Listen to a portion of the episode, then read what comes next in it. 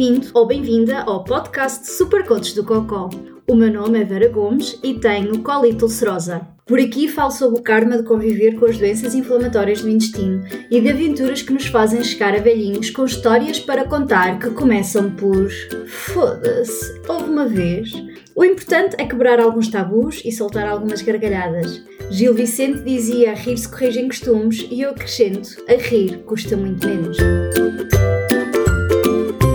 Pedido de muitos rolinhos de papel higiênico que querem curtir lá a vida louca, o episódio de hoje vamos falar sobre o consumo de álcool e as doenças inflamatórias do intestino.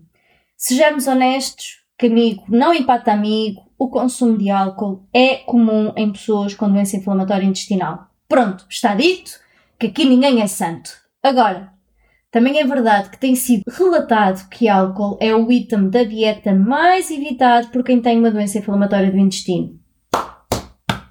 Muito bem, pessoal. Por isso, em que é que ficamos? Pode-se ou não beber álcool quando se tem uma doença inflamatória do intestino? O que vou falar aqui tem por base as evidências disponíveis do impacto que o uso do álcool tem no desenvolvimento de uma doença inflamatória do intestino, numa recaída, ou seja, voltar a entrar em crise, controle dos sintomas e interação com medicamentos. Espetáculo, é? Embora as evidências que liguem o consumo de bebidas alcoólicas ao desenvolvimento de uma crise de uma doença inflamatória do intestino sejam controversas, a verdade é que pesquisas prospectivas relataram que o uso de álcool está associado a uma maior recaída, ou seja, a ter mais crises. Quem ouviu o episódio sobre os diferentes tipos de estudos clínicos sabe bem o que é que isto quer dizer de estudos prospectivos, ok?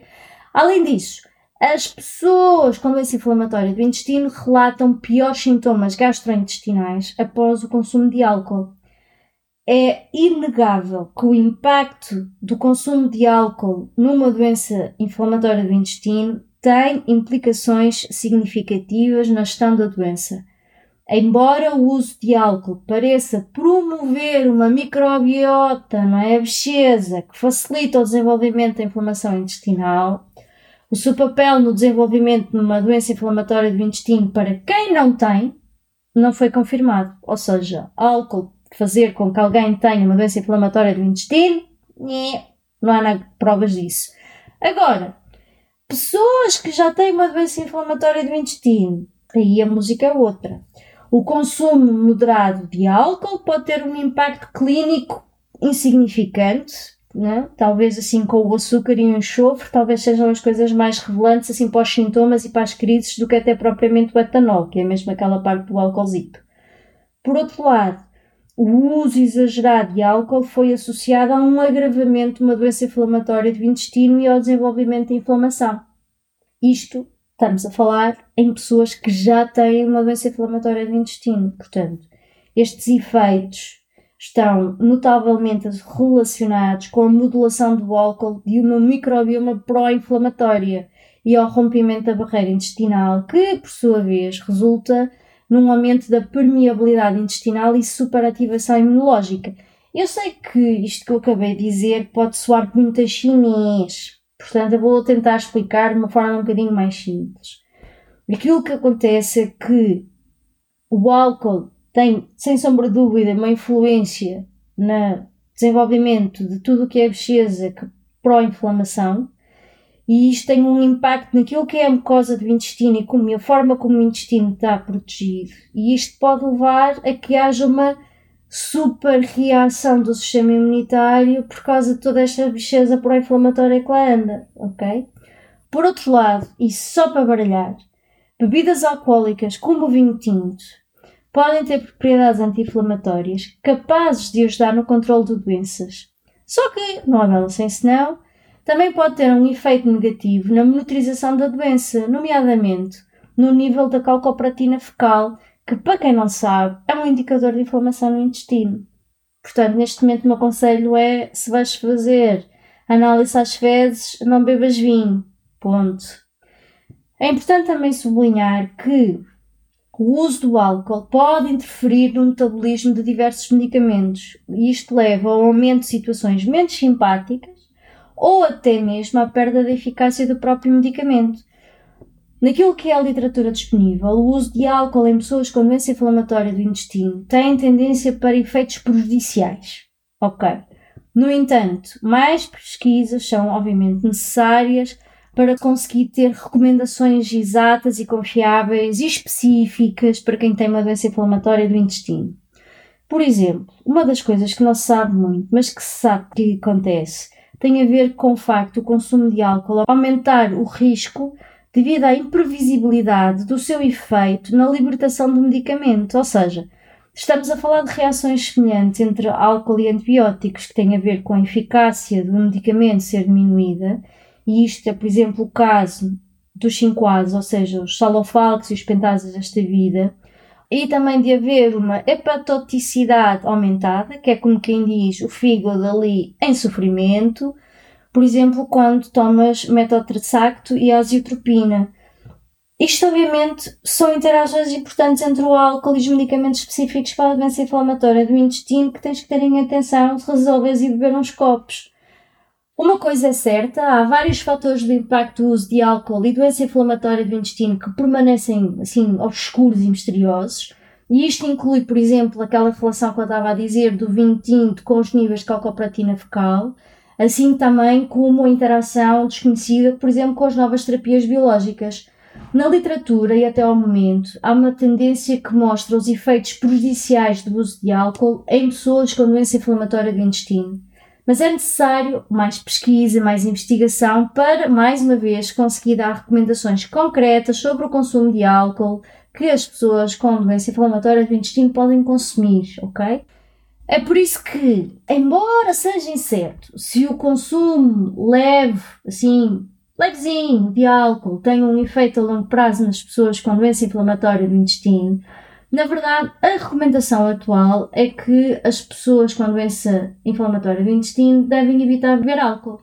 Simples facto que, se não sabemos, jogamos pelo seguro. O álcool causa inflamação e prejudica a barreira intestinal, e isto provoca sintomas que são semelhantes aos sintomas de uma doença inflamatória do intestino. É claro que, se quiseres beber álcool, e espero que não seja para andares a regular todos os fins de semana em grandes bebedeiras, pergunta ao teu médico o que é que ele te aconselha ele saberá as possíveis interações com medicamentos que tomas, se a tua doença está num ponto que aguentará uma cerveja ou um copo de vinho sem que fiques agarrado aos tampos no dia seguinte com diarreia, seja qual for a decisão que tomes, tenha em mente que consumir ou não álcool deves sempre fazê-lo em consciência e de forma responsável para as possíveis consequências das tuas decisões. É claro que aquilo que irá acontecer será que, se conversares com outras pessoas com doença inflamatória do intestino, e como cada doença inflamatória do intestino é diferente, haverá quem beba álcool sem grandes sintomas, outros que têm agravamento de sintomas, mas só se for certos tipos de álcool, e outros que, só de cheirar, já estão sentados numa sanita.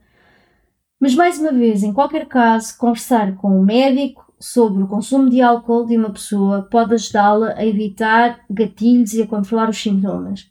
E foi isso mesmo que eu fiz com o meu gastro, uns meses depois de ter começado a tomar o nosso e o biológico, e com uma passagem na, na porta, resolvi perguntar se poderia beber álcool. É claro que com o tempo identifiquei também qual o tipo de bebida alcoólica que tolero melhor e, claro, bebo ocasionalmente e raramente mais que dois copos. Agora, para terminar este episódio, há muita coisa que se sabe sobre o efeito do álcool no corpo, quer se tenha uma doença inflamatória do intestino ou não.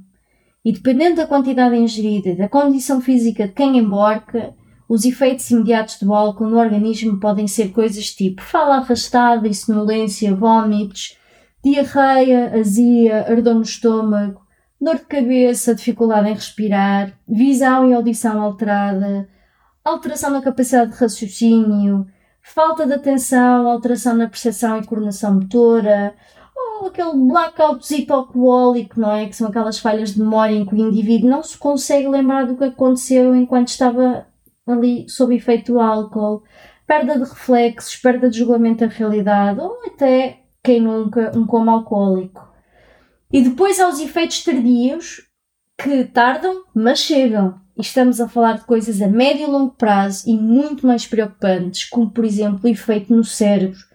por causa do dano de todos os nervos e células nervosas, uma pessoa que consome habitualmente álcool terá desde cedo alterações nas emoções, no humor, dificuldade em realizar movimentos que requeram precisão, reflexos cada vez mais lentos, perda do equilíbrio e da coordenação motora e até danos considerados permanentes na memória. Depois há o coração e o sistema circulatório, onde o coração e o sistema circulatório também sofrem. O consumo de etanol eleva o ritmo dos batimentos cardíacos, assim como aumenta a pressão arterial. Além disso, o coração fica mais fraco e bombeia o sangue com maior dificuldade e pode até sofrer arritmias. E por último, e como não poderia deixar de ser, o sistema digestivo. Os efeitos a longo prazo incluem a irritação constante da mucosa gástrica pelo álcool, que pode provocar úlceras, cancro no esófago, laringe e estômago. A pancreatite, que é a inflamação do pâncreas, também é uma das consequências do consumo crónico do etanol, um componente presente nas bebidas alcoólicas. O fígado, coitadinho, responsável por metabolizar essa substância, é também um órgão altamente afetado e pode desenvolver problemas hepáticos, que é como quem diz no fígado, não é? Podendo dar origem a coisas simpáticas como cirrose ou até o cancro. Por isso, seja qual for a tua escolha, tem sempre em mente que os efeitos do consumo abusivo de álcool são diversos e extremamente danosos ao organismo. E acima de tudo, caso optes por consumir bebidas alcoólicas e sair para uma noite de copos, Falo responsavelmente e com moderação. O teu corpo e, sobretudo, o teu cu agradecem. Foda-se, uma vez! Durante muitos anos, quando saía à noite, bebia sempre a mesma coisa: sumo de laranja. Sim, eu era daquelas que saía à noite, curtia até que ir para o lado cansasse e não porque estava podre de bêbada. E na verdade, a minha primeira grande bebedeira digna desse nome, eu já tinha 24 anos e tinha ido passar um fim de semana à casa dos meus pais. Já não vivia com eles e fui passar o fim de semana lá. Depois saí com os amigos e posso-vos dizer, foi o caos.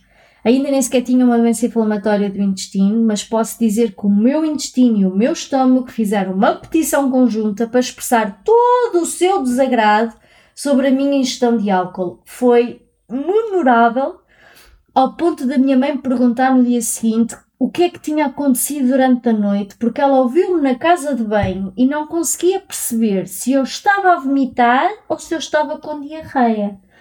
Posso dizer-vos que foram as duas coisas e que a sensação de ressaca foi em nada comparada com uma semana de pele de rabo dorida cheia de mazelas por ter ido tantas, mas tantas vezes à sanita durante uma semana. E desde então que voltei à sobriedade e ao sumo de laranja Coca-Cola quando saio à noite. Álcool, jamais.